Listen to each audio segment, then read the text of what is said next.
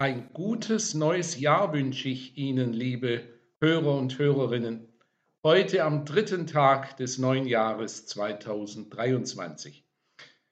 Gesundheit wünscht man sich zum neuen Jahr Segen und natürlich Glück. Ein glückliches Jahr. Nur Glück, was ist das eigentlich? Eine Geschichte aus China erzählt von einem Bauern, der ein altes Pferd für die Feldarbeit hatte. Eines Tages entfloh das Pferd in die Berge.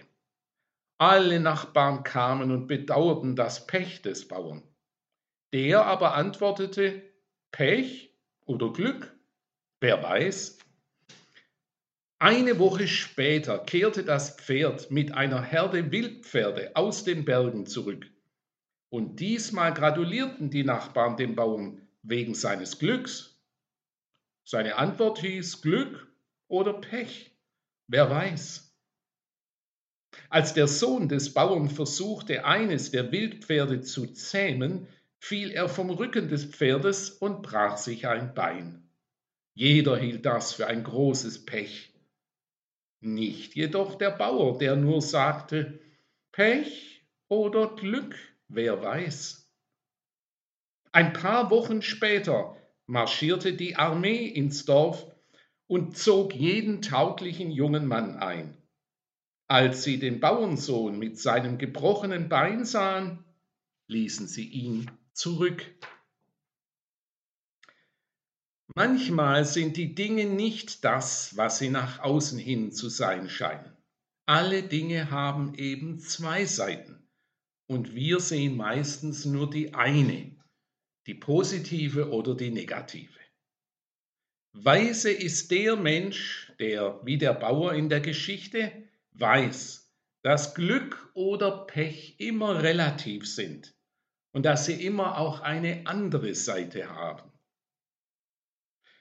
Spekulieren wir also nicht auf sogenanntes Glück und vor allem fürchten wir kein Unglück, sondern nehmen wir alles dankbar aus den Händen dessen entgegen, der bei denen, die ihn lieben, alle Dinge zum Guten führt, so sagt Paulus im Römerbrief.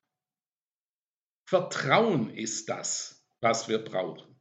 Felsenfestes Vertrauen in Gott, der uns sieht und der Gutes mit uns vorhat. Dieser Tage war ich richtig gerührt, als ein neunjähriges Mädchen, dritte Grundschulklasse, mir ein Gedicht auswendig aufsagte.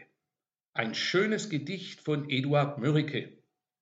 Und dieses Gedicht bringt das feste Vertrauen in Gott, unseren Vater und seine Vorsehung zum Ausdruck.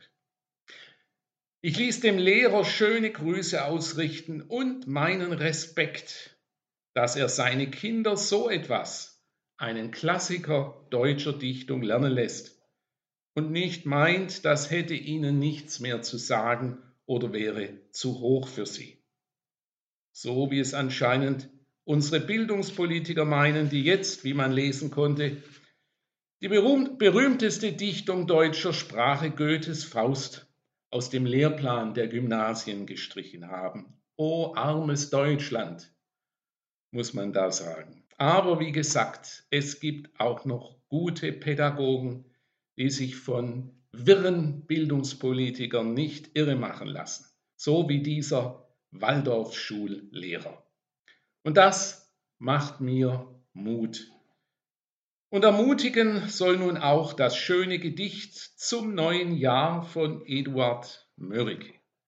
Ich bin sicher, manchen von Ihnen sind die Verse vertraut Vielleicht haben Sie sie selbst einst in der Schule gelernt. Wie heimlicherweise ein Engelein leise mit rosigen Füßen die Erde betritt, so nahte der Morgen. Jauchzt ihm, ihr Frommen, ein heilig Willkommen, ein heilig Willkommen, Herz, jauchze du mit. In ihm sei's begonnen, der Monde und Sonnen an blauen Gezelten des Himmels bewegt. Du Vater, du rate, lenke du und wende. Herr, dir in die Hände sei Anfang und Ende, sei alles gelegt. Und so segne uns am Anfang dieses Tages und am Anfang dieses Jahres Gott, der Vater und der Sohn und der Heilige Geist. Amen.